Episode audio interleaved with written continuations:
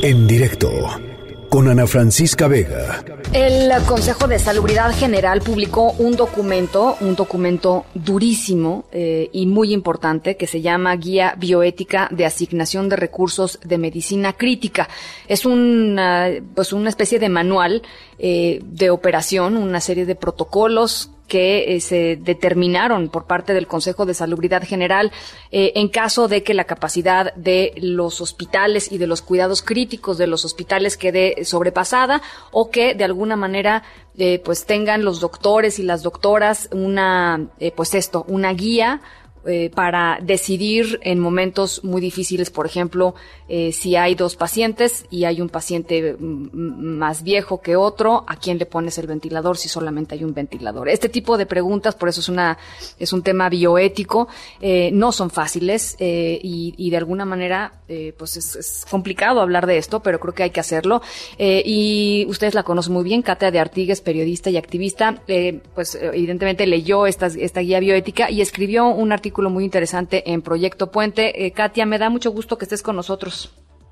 Gracias, Ana Francisca. A mí también me da siempre mucho gusto saludarte a ti y a tu auditorio, aunque sea para hablar de, uy, de este tema tan durísimo, como bien dices tú, decías que escribirlo te costó muchísimo, ¿no? Escribir este artículo del que les estoy platicando te, costó muchísimo, eh, porque hay temas, eh, eh, pues, pues brutalmente duros, ¿no? De, decisiones de vida, de vida o muerte, y sobre todo, pues en el contexto en el que ya conocemos hoy, en el que estamos, y en el que han estado otros países en donde pues las capacidades hospitalarias hasta de los más ricos países del planeta pues han quedado sobrepasadas. Así es, y esta guía, que bueno, ahí hay muchas dudas, pero si quieres te las digo al final. Primero hablemos de la guía. Esta guía, como bien dices, eh, solamente entraría en vigor cuando se sobrepasen las capacidades hospitalarias o estén a punto de hacerlo. Y lo que plantea es eh, que se cree en, en cada hospital un grupo que se llama el Consejo de Triaje. El triaje que es, triar es un verbo que significa elegir. Entonces, es un grupo de tres personas, un médico, urgenciólogo o internista, un enfermero o enfermera igual y una persona administrativa que se dedicarían a estudiar expedientes de personas internadas que necesitan medicina crítica, no solo ventiladores, pero los ventiladores son el mejor ejemplo, y decidirían con base a un puntaje basado en eh, pues otras comorbilidades, como le llaman, o sea, si tiene diabetes, si tiene hipertensión, si tiene, quién es eh, el más el que tiene menos puntos es el más capaz de sobrevivir. Y se lo asignarían a esa persona por sobre la otra persona, harían como una suerte como de lista. Y si hubiera un empate, eh, pues aquí es donde se toman las decisiones, pues bueno, yo creo que nadie querría tener este trabajo, al menos no yo. No. Pero, pero bueno, si llega un empate, aquí es donde entran dos conceptos que me parece que a mí me tiene girando en un talón desde que lo leí el sábado. Uno es privilegiar a la persona más joven por sobre la persona mayor porque tiene más posibilidades de vivir o vivir una vida que aún no es vivida como se plantea en el documento, algo así. O bien si es mujer por sobre si es hombre, las mujeres tenemos más posibilidades de sobrevivir hasta ahorita el COVID que a los hombres. Y si llega a haber un empate, perfecto, se dejaría al azar. Sí, eso me pareció increíble al Increíble, aterrador, pues. lanzar una moneda, ¿no?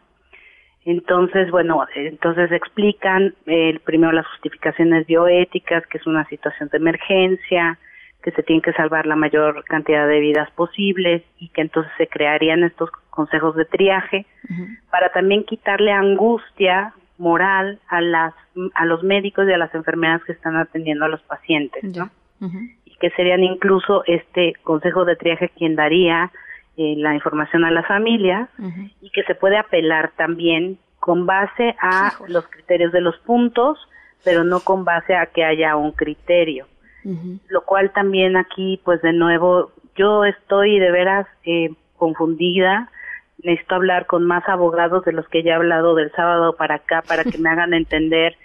eh, yo sé que se tiene que elegir si se llega a sobrepasar, pero pero lo que se está planteando es pues discriminatorio, ¿no? Y hay un principio de no discriminación en el artículo primero en la Constitución y me preocupa también cómo va a operar, si ya está operando, quiénes van a integrar estos consejos, cómo se va a apelar.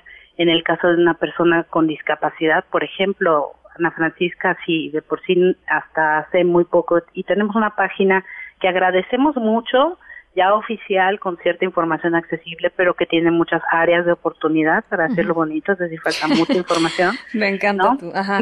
este, muy elegante, Katia. Muy elegantemente, en serio, falta mucha información, secretario de Salud, Hugo López Gatel, Ricardo eh, Cortés Alcalá, por favor, necesitamos hablar, hay muchas cosas que pueden subir de la sociedad civil que están increíbles. Eh, pero que, por ejemplo, te pongo el caso de una persona sorda, ¿no? Una persona sorda que está en una situación así y que no tiene familia o que su familia no se puede comunicar con él y que no tenemos un centro de relevo. ¿Quién va a abogar por esa persona? Claro. ¿Quién va a abogar por una persona con discapacidad intelectual en una situación así? Que de por sí hay muchas preconcepciones, y tú lo decías en tu texto, ¿no? Este, ¿quién, sabe quién va a conformar estos equipos de triaje? Y, finalmente es, es crucial, eh, digamos, en, en, una, en, un, en una circunstancia normal, eh, tendríamos que hacer un proceso de selección rigurosísimo de estas personas. No va a ser el caso en esta ocasión, ¿no? No va a ser el caso y no va a ser el caso también porque pues son decisiones que se tienen que tomar a veces en, pues no sé, en minutos o en muy poco tiempo.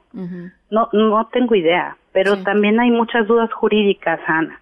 Es decir, eh, el Estado está en principio obligado a garantizar la, la salud de todos y no se puede eximir de esto a menos de que entrara en vigor un artículo del que yo veo que nadie está hablando y que me parece crucial, que es el artículo 29 de la Constitución, que dice que en caso de invasión o perturbación grave de la paz pública o cualquier otro que ponga la sociedad en peligro, solo el presidente de la República, con la aprobación del Congreso que no está sesionando o la Comisión Permanente, puede decretar suspensión de garantías o de derechos.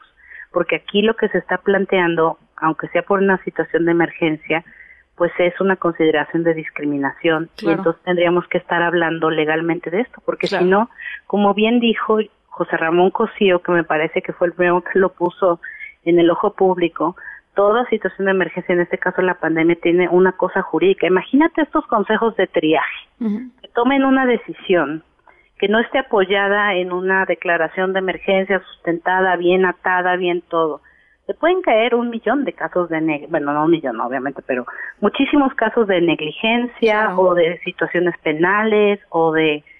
Todo esto también tiene una parte legal súper importante porque además esta guía que se publicó, no sabemos si es una guía o es una norma. Y si es una norma, ¿quién la va a, supervisar? ¿Quién la va a supervisar? Sí.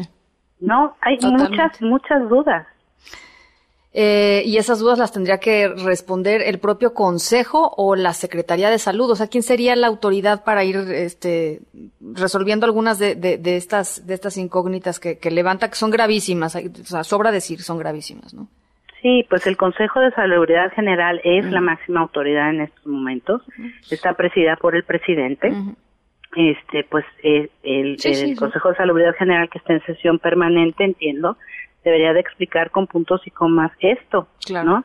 Y debería publicarse también en el, diario oficial de la Federación, Ana Francisca, porque ¿qué, estamos haciendo? O sea, e, es una es un documento que ni siquiera está firmado con una firma autógrafa, no está sellado, no está nada, y eso es lo que va a decidir la vida de posiblemente miles de mexicanos. Sí no lo va a discutir nadie.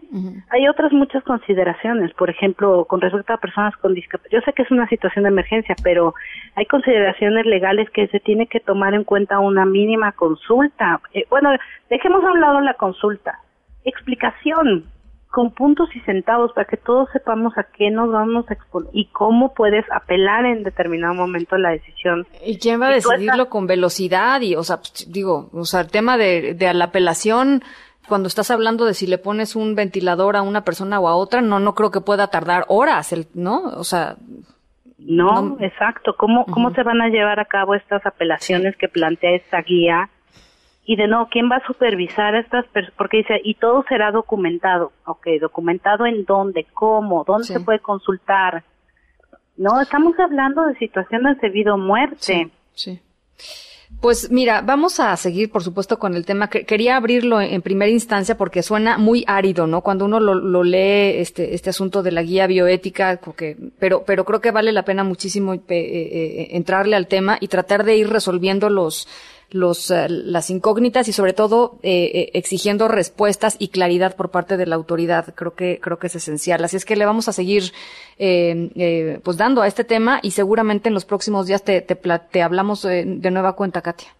Ok, sí, pues yo sigo tratando de entender esto, Ana.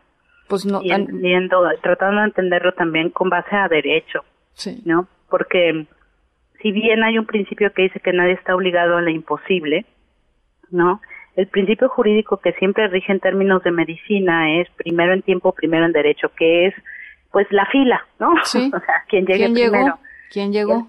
Quien, llegó primero. En este caso está planteando no hacer nada de esto. Entonces tiene que plantear pues un caso de excepcionalidad, pero también de manera legal para que a todo mundo nos quede claro. Claro.